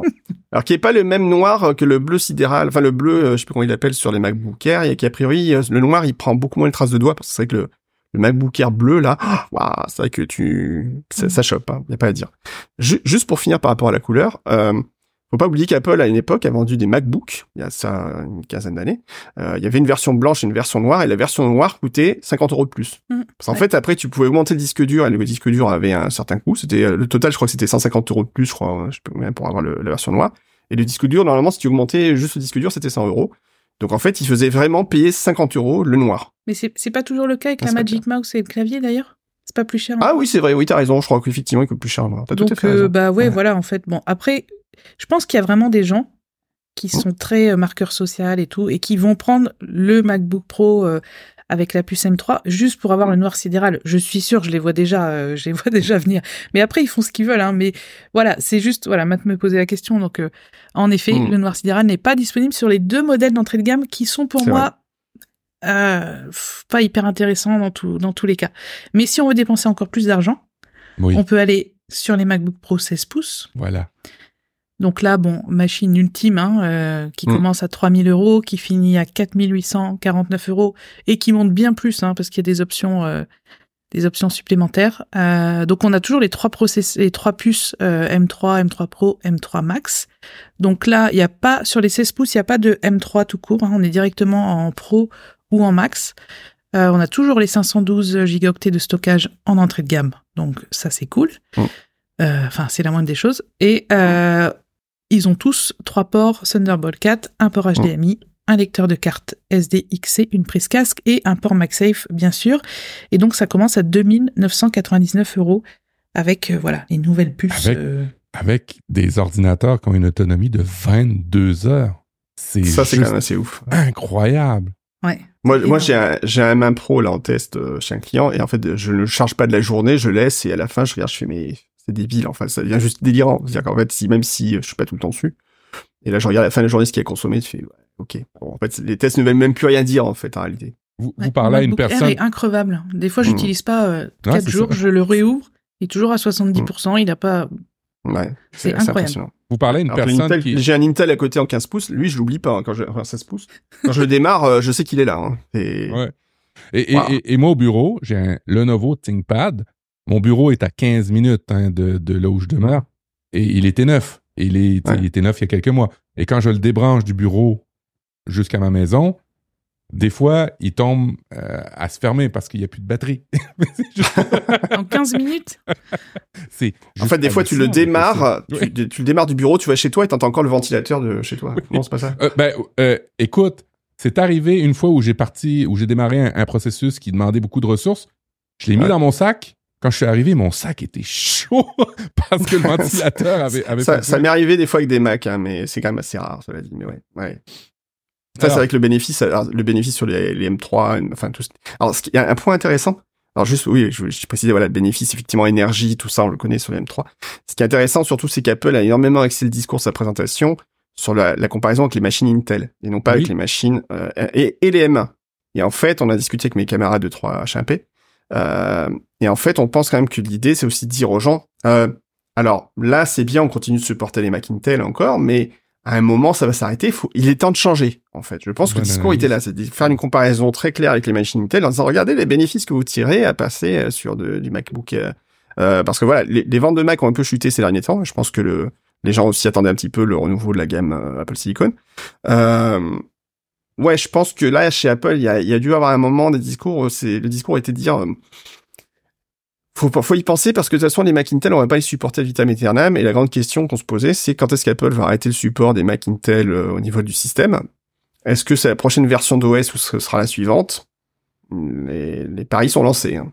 Non, les rumeurs avaient dit 5 ans à partir du M1. Hmm, ouais, je suis pas si convaincu que ça. Apple, rappelle-toi, des fois, c'est la société qui aime bien aller très vite. Ils avaient annoncé que macOS euh, serait le système par défaut, par exemple, euh, en mars 2000, euh, à l'époque, en mars 2001. Ils avaient dit, ouais, ce sera le système par défaut à partir de la, la rentrée prochaine. Et puis, en fait, au bout de quelques temps, au bout de trois mois, eh, bah, en fait, on met le système par défaut, c'est macOS. Ils avaient fait des trucs comme ça. Hein. Ils avaient, des fois, ils sont très bons pour accélérer en se disant, en fait, ça va passer. Et ça passe, d'ailleurs. Donc, euh, méfiance. Alors, Je Guillaume, pense que pour le prochain OS, ce sera encore bon, Mais le suivant, c'est mort. À mon avis, il n'y aura pas de version Intel. OK. Guillaume, euh, ben, on parle des M3, M3 Pro, M3 Max. Mm. On a dit qu'il y a une comparaison euh, qui, qui pouvait se faire avec les, les processeurs Intel. Euh, avant qu'on enregistre l'émission, on parlait des, ben, des, des, des- de la performance de tout ça, qu'il y avait des, critiques, il n'était pas aussi performant qu'eux, peut-être on aurait fait mieux qu'eux. C'est quoi ta position par rapport aux performances du M3, M3 Pro, M3 Max? C'est des bons processeurs, on est d'accord. Bah, ce sont d'excellents processeurs. Et après, la, la comparaison, elle est, elle est. euh, le problème, c'est pas ce qu'on trouve des machines euh, qui aussi puissantes en termes sur le marché euh, chez les concurrents. Oui, il y en a. Il y a pas de problème, il y en a. C'est juste que leur autonomie, elle va être de une heure dans les, les jours de fête. Qu- 15 minutes. Et d'ailleurs sur les sur les M3, alors il y, a- il y a un truc qui a changé d'ailleurs sur les euh, sur les M3. Alors je sais plus quelle version, je crois que c'est 14 pouces maintenant ou ça, où il y a un mode haute performance qui flingue les- le- la batterie en fait beaucoup plus vite, euh, mais au, au- alors, avec l'avantage d'avoir des performances normalement meilleures. euh, voilà. Là où Apple ils sont très forts, c'est qu'ils sont capables d'avoir des machines très puissantes, mais qui ont une autonomie démentielle. Et il y a eu plein de tests là-dessus qui ont été faits. Des fois les mecs disaient bah c'est pas compliqué, on a fait des tests des fois sur le même logiciel, version PC, version Mac. Sur le version PC, on l'a lancé, euh, ça a bouffé 20% de batterie. Sur le Mac, on n'a pas vu la jauge bouger. Bon, donc ça, veut quand même dire, en fait, ça, donne un petit peu les choses. L'enveloppe thermique, en fait, entre les Mac Intel et les, enfin, entre les processeurs Intel et les processeurs Apple Silicon, en fait, elle est pas du tout du même ordre, en fait. Les, Apple Silicon sont très très peu gourmands et consomment très peu d'énergie pour une puissance euh, quasiment équivalente. Et si on met de la puissance vraiment à fond, on arrive à des gains de performance euh, aussi bien meilleurs, enfin aussi bons, voire meilleurs que les meilleurs processeurs Intel, euh, mais en consommant encore une fois beaucoup moins d'énergie. Donc et c'est ça qu'Apple vise, hein, c'est le ratio performance par watt. Donc si euh, vous avez besoin de changer de machine, vous passez sur Apple Silicon, il y aura aucun souci. Ce sont d'excellents processeurs, quelle que soit la machine que vous choisissez. C'est tout. Après, comme d'habitude, c'est plus vous tapez sur une machine euh, chère, plus vos performances seront meilleures et plus la machine durera dans le temps. Donc c'est à vous de voir ce que vous voulez. Après, si elle correspond pas à votre besoin, vous la revendez avec une petite décote, mais l'avantage des Macs, c'est que la décote, elle est très faible, donc euh, Voilà. vous la revendrez euh, toujours vite et bien. Alors, dans les notes de- du dossier, Audrey, on parle de dynamic caching. Euh, puis, je voulais savoir c'était quoi du dynamic caching? Mais je vous pose la question justement, je vous ai mentionné dans la note pour savoir si vous pouviez m'éclairer là-dessus. Alors j'ai cru comprendre que c'était lié à la mémoire, euh, au creux euh, de la mémoire des, des G- enfin, du GPU, que c'était rempli maintenant. Enfin d'après, j'ai cru comprendre, mais je, je patauge un peu. Est-ce que vous pouvez m'éclairer? Alors c'est un truc, ça fait des trucs bien. Voilà. Super. C'est voilà, c'est tout. C'est c'est c'est aussi simple que ça. Il y a un article chez MacG, voilà, tu avais fait le lien vers l'article de Mac Génération qui explique. Euh, J'ai pas eu le temps de honnêtement, j'ai pas regardé en détail en fait, et même a priori pour les développeurs, c'est pas forcément si, si super expliqué, euh, super facile à comprendre pour les développeurs. Mais en fait, grosso modo, ça permet d'améliorer en fait plus efficacement les unités de calcul graphique, donc le GPU. Euh, qui est déjà très efficace en fait, mais ça permet d'améliorer cette partie graphique, donc d'avoir de meilleures performances, un meilleur affichage, plus rapide, etc. Et donc euh, bah, de gagner des frames par seconde, je pense, sur l'affichage et autres. Donc, euh, je dirais que c'est pas forcément un truc, c'est un truc qui est très, euh, c'est techniquement intéressant. Est-ce que ça a besoin d'explications super détaillées? Je suis pas sûr. Ok, ça me va. C'est bien. Disons que quand je dis ouais, c'est un truc, ça existe, c'est bien. C'est à peu près l'explication, c'est bien. Ouais. Avant, c'était pas là et c'était moins bien. Maintenant, c'est encore mieux, ça donne une meilleure Voilà, performance. Apple donc, travaille dessus comprends. depuis plusieurs Voilà. années apparemment, donc euh, Hmm. ils en ont parlé Voilà. euh, pendant le pendant la keynote. C'est C'est ça. Ça permet d'am- d'améliorer la... Alors, c'est inter- c'est important parce que ça permet d'améliorer la gestion de la mémoire. Et la gestion de la mémoire, justement, elle est partagée entre le processeur et la partie graphique sur le Mac. Donc, tout l'affichage est géré aussi euh, sur la même type, sur la même mémoire. Donc, ce qui fait, par exemple, si vous branchez un écran plus grand, mais il y a moins de mémoire disponible pour les programmes, en fait. C'est un peu le, c'est un peu le souci aussi. Donc là, l'avantage, c'est que, bah, ça permet de mieux gérer la répartition de la mémoire et donc, euh, plus, plus rapidement sur la partie graphique. Et donc, du coup, de gagner en performance globale. Après, est-ce que c'est euh, genre 5% ou 50% Je pense plutôt qu'on est dans les 5%. hein, je suis pas dans les...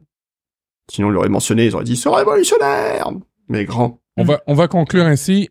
Yes. c'est plus mieux. Hmm, c'est Voilà. plus mieux. C'est plus mieux, Mm. le M3. Excellent. Est-ce qu'on avait d'autres euh, d'autres éléments à apporter par rapport à, à- à ce- cette, euh, cette présentation de produit, si ce n'est Ah, que si. on n'a pas de Magic Mouse USB-C, de Non. keyboard USB-C. Non, mais c'était- C'était quand même une présentation qui était entièrement filmée sur iPhone, Ah oui. j'imagine. Donc ça Ah fait assez de bruit, ça aussi. Ah C'est drôle. oui. Alors, le, le Voilà. réa- réalisateur, alors, j'ai- j'ai- ils en ont parlé dans la, la newsroom d'Apple. Le réalisateur, Mm. euh, c'est Brian Oak, euh, un documentariste primé qui a filmé. On lui a Mhm. dit Tu viens, t'es primé, t'as gagné beaucoup de trucs, tu vas filmer avec un iPhone. T'imagines la Mhm. tête du gars quand tu sais pas Ouais. dire ça C'est incroyable. Comme ça, à la main? Bah non, justement, mais la, la- la blague, non mais la blague, c'est qu'en fait tout le monde dit ouais, mais regardez le matériel qu'ils ont utilisé. Alors non, ils ont juste dit en fait les caméras qui coûtaient 50 000 balles avant, on les a remplacées par des iPhones euh, qui coûtent euh, 2000 balles. C'est tout. En fait, après, ils ont pas dit que ça changeait, qu'il faut effectivement de- des, des pleines lumières, qu'il faut des, des plateformes pour, filmer, etc. Non, c'est juste on a changé la caméra. Ce qui est déjà remarquable. C'est-à-dire qu'un appareil qui tient dans votre poche peut faire aussi bien quasiment. Parce qu'en fait, honnêtement, vous auriez vu la vidéo, voilà, jusqu'à la fin, vous auriez dit, euh, ouais, c'était fait de façon très professionnelle et voilà. Absolument. À la fin, on dit c'est ça a été filmé sur iPhone. Il fait ah ouais quand même. Mhm. Ça change un c'était peu pas la la donne. première fois? C'était pas la première fois euh, pour un événement Apple, si a priori quand même si. Mhm. Ce qui prouve, ce qui prouve ce que tu t'as à dire et ton article de blog, on le mettra dans, le, dans les notes de l'émission. Qu'est-ce qui fait qu'un Mm. produit est pro, pas pro? On peut ça. une keynote avec un iPhone. Exactement. Euh, ils ont utilisé évidemment la nouvelle application de la compagnie Blackmagic euh, qui fait des caméras. Euh, Blackmagic a sorti euh, une application que vous pouvez télécharger et utiliser Mhm. sur vos iPhone euh, Pro Max. Euh, ils ont euh, utilisé des SSD comme vous pouvez acheter et brancher sur votre iPhone Pro Max. Mais par contre, effectivement, euh, l'éclairage, euh, les, euh, les, les espèces de bras télescopiques qu'ils utilisent, ils ont pris des drones qui transportent un iPhone euh, Pro Max dans les airs. Effectivement, tout ça euh, était de qualité professionnelle, on n'en doute pas. Mais l'objectif, ben, ça reste un iPhone euh, Pro. Euh, c'est toujours des techniques traditionnelles, euh, mais on se rend compte que euh, ben, la polyvalence de- du, capteur euh, vidéo est, euh, est, quand même, euh, est quand même très là et euh, c'est vraiment euh, réjouissant de voir ça. Euh, Il y a des bouts, on, ils disaient- tu sais, on a fait nos spécialistes quand on a su après que ça a été fait par iPhone Pro Max. On a fait ah ouais ouais là ouais ouais je, ouais je l'avais reconnu là, mais non, moi j'avais rien reconnu. non non non non, t'as rien vu. Mais non, c'est bullshit, ça. arrête ton chat. Oui mais non, non on l'avait pas vu. Non, non.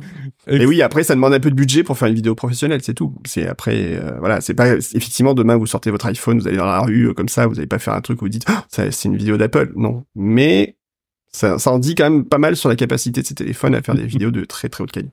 J'ai bien aimé les petits clins d'œil euh, matériels. Il y avait un iMac G3 euh, Mm. euh, orange. Il y avait euh, pas mal de. Il y a Marcos d'ailleurs sur euh, ouais, Twitter qui qui qui avait qui re- ça, avait relevé comme ça tous les, les petits trucs Ouais. cachés à droite à gauche et c'était c'était plutôt intéressant. Non. Très bien. Euh, bon, ben, on en est rendu, euh, l'émission avance euh, et on en est rendu à la pensée réflexion euh, du mois. Euh, Guillaume, il- faut, faut, faut te laisser tranquille ou c'est, qu'est-ce qui se passe? Non, c'est laisse- laissez mes mails tranquilles. Je suis parti sur un débat sur LinkedIn ces jours-ci, euh, suite à des discussions avec des gens qui, voilà, qui sont dans un mode où il faut classer ses mails, il faut ranger, etc. Parce que c'est bon pour la planète, parce que c'est plein. Alors, juste par rapport au débat, c'est bon pour la planète ou pas, c'est très peu significatif. Hein, si vous supprimez des mails, etc. Oui, ça a un impact, mais il est tellement ridicule qu'il vaut mieux, je dirais, éteindre la lumière pendant euh, une demi-heure. Vous aurez largement pu économiser l'énergie et faites bien à la planète euh, que d'utiliser classer vos mails. En plus, classer les mails, ça prend du temps, donc ça consomme de l'énergie de votre ordinateur et voilà, donc c'est pas forcément génial non plus. Euh, c'est surtout qu'en fait après euh, les gens qui disent ouais il faut absolument avoir une inbox zéro un classement etc euh, non. Moi je travaille depuis des années avec une inbox que je classe de temps en temps. J'ai pas du tout le mode inbox zéro avec zéro mail etc c'est le foutoir. Mais j'ai un outil génial sur mon Mac qui s'appelle Spotlight qui quand il fonctionne me retrouve tout ce dont j'ai besoin en un quart de seconde. Et ça me va très bien. On, on Donc, en fait, ce que je veux dire, c'est lorsqu'il- que- Lorsqu'il fonctionne, hein, parce que sur ton blog, tu as eu quelques démêlés avec Oui, j'ai eu un petit souci, j'ai un peu de compliqué, c'était un peu compliqué. Mais ça y est, j'ai trouvé la solution, maintenant ça marche nickel. Euh, mais voilà, en fait, c'est surtout ce côté où... Euh, euh, vous connaissez Marie Kondo, la fameuse Marie Kondo, Mm. Marie Oui. Kon, qui a été la, la, la, la reine du rangement. Elle a fait, elle a, elle a dit il y a quelque temps, j'ai abandonné, j'ai des enfants, tout ça, j'arrête, j'en peux plus. Et en fait, moi, je suis dans un mode où aujourd'hui, je dis, ok, c'est le bordel sur mon bureau, c'est le bordel dans mes mails, mais ça m'empêche pas de faire mon, acti- mon activité, de retrouver ce dont j'ai besoin dans- quand j'en ai besoin. Et l'ordinateur est ce truc génial qui permet de retrouver de l'information très rapidement. Donc, euh, si vous êtes heureux en classant vos mails, etc., super, je suis ravi pour vous. Mais laissez mon inbox bordélix, ça me fait plaisir et, et voilà, quoi, c'est tout. Mhm. Et après, en plus, surtout, non, surtout, c'est pour dire que on a chacun par rapport à, le- rangement, etc., nos façons de travailler et l'ordinateur est là pour nous aider des fois effectivement trouver les choses. Euh, mais euh, le rangement peut être euh, une façon de, tra- de travailler pour certaines personnes et c'est pas forcément la méthode la plus efficace pour tous. Donc, en fait, il faut laisser aussi les gens faire comme ils le sentent. Euh, S'ils aiment avoir 3, 40 icônes ou 50 icônes sur leur bureau, c'est leur problème. Moi, j'en ai 100 sur mon bureau.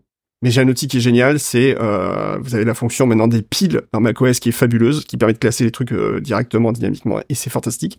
Et moi, ça me va très bien, et j'ai 100 icônes sur mon bureau, et je fais ce que je veux, et voilà, et arrêtez de m'embêter avec mes icônes sur mon bureau. Ça fait, Voilà, ça, ça fait dix ans que je fais euh, un podcast sur la productivité. et On, on- on a traversé en dix ans plein de méthodologies de travail, le inbox zéro, plein de trucs comme ça. Et après dix ans de, de, de recul sur les livres que j'ai pu lire, les méthodologies, j'en suis venu à cette phrase qui est, tu vas voir, très intelligente. L'important, Mhm. c'est de savoir comment toi tu fonctionnes. Et la phrase est la suivante. Un fou qui sait qu'il est fou est pas mal moins fou qu'un fou qui sait pas qu'il est pas fou, qu'il qu'il est fou. Exactement. Fait que quand tu sais comment tu dois fonctionner, c'est pas mal plus intéressant que toutes les méthodologies. Puis des fois, ça t'en mêle les pinceaux plus qu'autre chose, ces méthodologies. C'est ça. Moi, j'essaie plein de trucs, hein, de méthodes, de rangement, etc. Et au final, je me dis, so what, ça m'empêche pas de vivre, de gérer mon activité comme il le faut, de retrouver ce dont j'ai besoin quand j'en ai besoin, et euh, ça me va bien. Donc, ça me va. On est Audrey, heureux pour toi. Audrey, Merci. Audrey, proposition cinéma cette fois. Audrey qui vend des formations pour le rangement, qu'est-ce que t'en penses? Alors, euh, j'allais juste dire, mais je voulais pas euh, rallonger l'émission parce qu'on est déjà un peu en Ah retard, oui. euh, Ouais. que en gros, moi, j'apprends juste aux gens à trier leur mail dans le sens à supprimer ce qui est inutile et à classer et à garder ce qui est utile. Voilà. Voilà, moi, Et, euh, alors, en aient je- 10 000 je- ou 20 000, c'est pas mon. Alors attention, je fais aussi du tri quand même, il y a des trucs que je Ouais. C'est dégage. ça. Moi, mais etc. une Et formation voilà, il faut- s'appelle faut le faire. ses mails. Hein. C'est pas. Voilà. euh, voilà. C'est C'est c'est tout. Mais c'est vrai que, voilà, moi, ça fait longtemps que j'ai abandonné l'inbox zéro et c'est pas grave. En fait, je me dis, ça m'empêche pas de Ouais, dormir. c'est pas du tout. J'ai plein d'autres trucs qui m'empêchent de dormir, mais pas ça. Euh, alors oui, moi une petite reco cinéma. euh, je suis allée voir Killers of the Flower Moon. De, donc c'est le dernier Scorsese avec euh, Lily Gladstone, DiCaprio et Robert De Niro. Donc euh, trois très bons acteurs. Euh, bon, mon coup de cœur va vers Lily Gladstone, Gladstone, Gladstone, je vais y arriver, qui malgré le fait qu'elle ne parle pas beaucoup est incroyable dans le film. Donc c'est un film sur les Indiens qui ont été en Amérique, qui ont été Hmm. Qui étaient sur des terres euh, très riches en pétrole et qui ont été euh, comment on dit malmenés, euh, abusés, enfin tout ce qu'on veut pour bien sûr euh, l'argent du pétrole. Et c'est un film euh, basé sur une histoire vraie. Alors il dure 3h26. Euh, j'ai eu des moments un peu que j'ai trouvé un peu lents, mais c'est un peu la tension qu'il y a dans le film. En tout cas, cette histoire, elle est, elle est assez glaçante, mais euh, ben, je vous le recommande. C'est un film à voir. Alors, je l'ai pas vu, mais j'ai les- beaucoup de critiques qui reviennent sur ce que tu dis, en fait. C'est très, très, très bien. C'est juste un poil long par moment, mais sinon, c'est bien. On n'a pas été euh, très gentil avec les peuples des Premières Nations en Amérique du Nord, je vous le confirme. Au Canada, on n'a pas été beaucoup mieux. Mm. Euh, L'argent. Euh, moi, de mon, dans- de mon côté, euh, ben, j'ai pas réussi à résister à attendre à Noël pour me l'offrir. Euh, j'ai acheté Mario Bros. On a- Wonder. On avait dit qu'on attendait. Est-ce que je vais dire quelque chose, puisque j'ai- je, je l'ai acheté day, enfin, minute one, puisque j'avais précommandé, que je l'ai lancé à minuit 2, et que je l'ai fini euh, en moins de 7 jours. Donc, Mais tu as eu du plaisir. Tu as eu du plaisir. oh là, oui. Oh là, oui. oui, oui. Il est C'était fabuleux. juste incroyable, cette nouvelle Ouais. mouture de, de Mario Bros. Wonder. Écoute, Audrey, je sais pas si tu vas être capable d'attendre, mais le, le gameplay est, est- est- est vraiment super intéressant. Tu- Il y a des trucs, tu dis, ah, c'était comme Mario Bros 3 où tu allais en arrière, puis que tu reviens en avant. Mais Mm. des fois, c'est plus ça. C'est tu vas en dessous, tu vas en haut. Euh, les graphismes. On en parle des graphismes. C'est un, c'est un Oui. jeu en 2D, mais c'est magnifique. C'est magnifique. On a des nouvelles. euh, Oui, mais j'essaie de pas trop en Alors. dire. J'essaie de pas trop en dire. Vas-y, Guillaume. Ouais. Le- moi, ce que j'ai adoré, j'ai trouvé que c'était casse-gueule comme truc que j'avais vu les démos, et en fait, j'ai adoré, c'est les fleurs cancans. Ils euh, sont là pour, euh, pour commenter tes actions. Il y en a qui sont tellement drôles, limite, philosophiques, et il y a des passages où j'ai vraiment limite pleuré de rire. C'est vraiment, il y a des trucs qui sont vraiment géniaux. Et euh, alors, la petite déception, c'est quand on est un vrai gamer comme moi, là, il est un peu court. Donc il est un peu facile. Bon, même si le dernier challenge est très très très très, dur, hein, vous allez vous allez souffrir. Par contre, il y a un truc qui est extraordinaire dessus. J'avais pas mis un copec dessus, c'est le mode online. Euh, Puisqu'en Oh. fait, on peut jouer en coopératif avec les, Oh. les gens. Donc, tu peux activer une option interactive euh, en ligne. Et en fait, tu vois d'autres joueurs qui jouent en même temps que toi et tu peux les aider en fait. Que quand tu meurs, par exemple, si tu touches un autre joueur qui est à côté de toi, ça va te permettre de réactiver euh, ton personnage et de reprendre la partie. Et en fait, moi, j'ai fait des parties comme ça où sur les derniers niveaux, c'était super difficile. Où en fait, on s'entraidait entre joueurs en se disant, bah moi, je me là, j'ai bon, j'ai réussi. Tu peux mettre un petit panneau pour que les gens viennent euh, quand ils touchent le panneau, ça va les faire revivre. Et t'as une interaction qui se crée comme ça, qui est sans communication directe, en fait, sans communication audio. Et ben, c'était incroyable comme expérience. Et, franchement, je dis, euh, si vous êtes pas, c'est pas un mode coopératif, hein, c'est pas un mode online 4 joueurs où tu joues avec tes potes, etc. Tu joues avec des inconnus, mais tu joues en fait dans un mode coopératif. Et c'est, t'as même des niveaux qui sont taillés pour ça. T'as quelques niveaux qui sont vraiment faits pour le mode coopératif.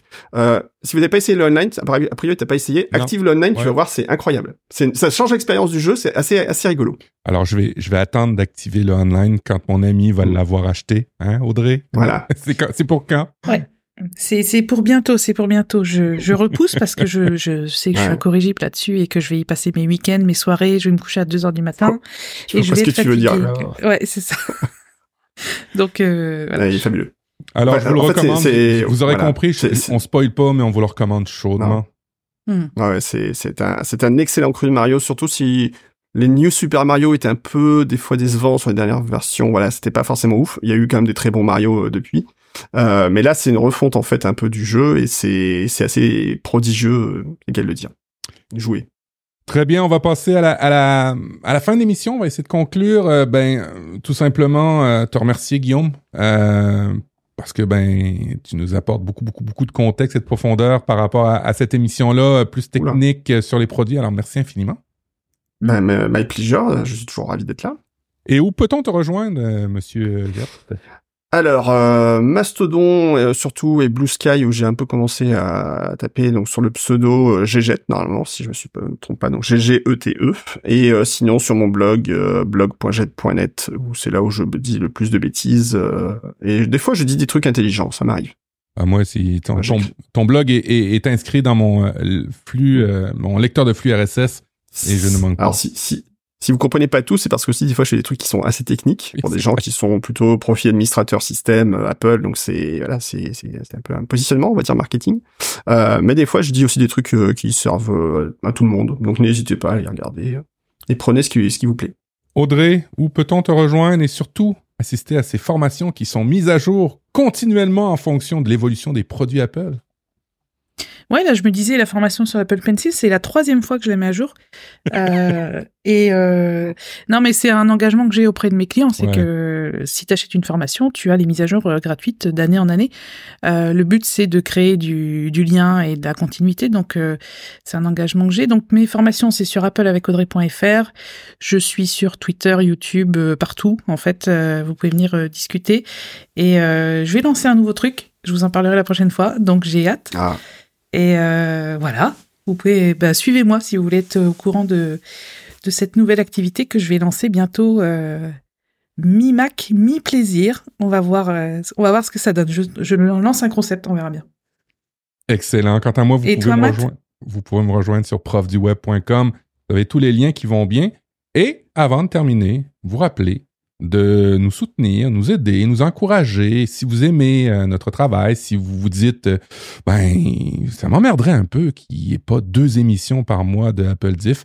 On vous rappelle applediff.com d'appuyer sur le gros bouton jaune et de, ben, de nous soutenir à la hauteur de vos, de vos, de votre budget. Euh, Et euh, n'hésitez pas non plus à activer l'abonnement récurrent. Ça fait franchement plaisir. Merci Guillaume. Merci Audrey. ben, C'était un grand plaisir. Merci Guillaume, merci Matt. Salut, ciao, à ciao. bientôt. À bientôt.